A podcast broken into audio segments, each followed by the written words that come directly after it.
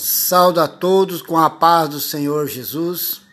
Venho neste momento dizer que Jesus é a única solução para todos os nossos problemas. Enquanto o mundo está desesperado, a igreja do Senhor tem a convicção que Deus é o único caminho que nos leva à vida eterna e tem a solução para cada um. Eu sou feliz porque sei que o Senhor tem o cuidado de cada um de nós Sou feliz porque tenho certeza da minha convicção com o Senhor. Tenho intimidade com meu Deus e Ele tem nos livrado, nos guardado de todo mal.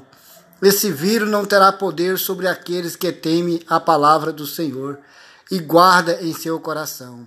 Sou feliz porque Jesus tem cuidado de mim.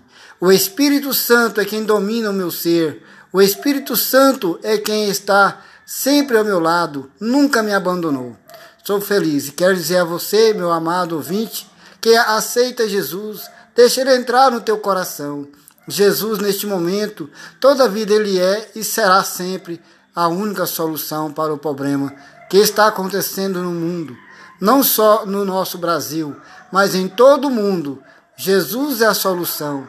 Corre para os braços de Jesus, Deixa Jesus trabalhar em sua vida.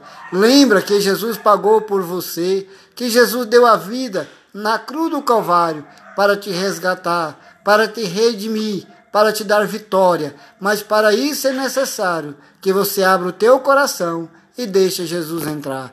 Esta é uma mensagem que vem do trono de Deus para você neste dia.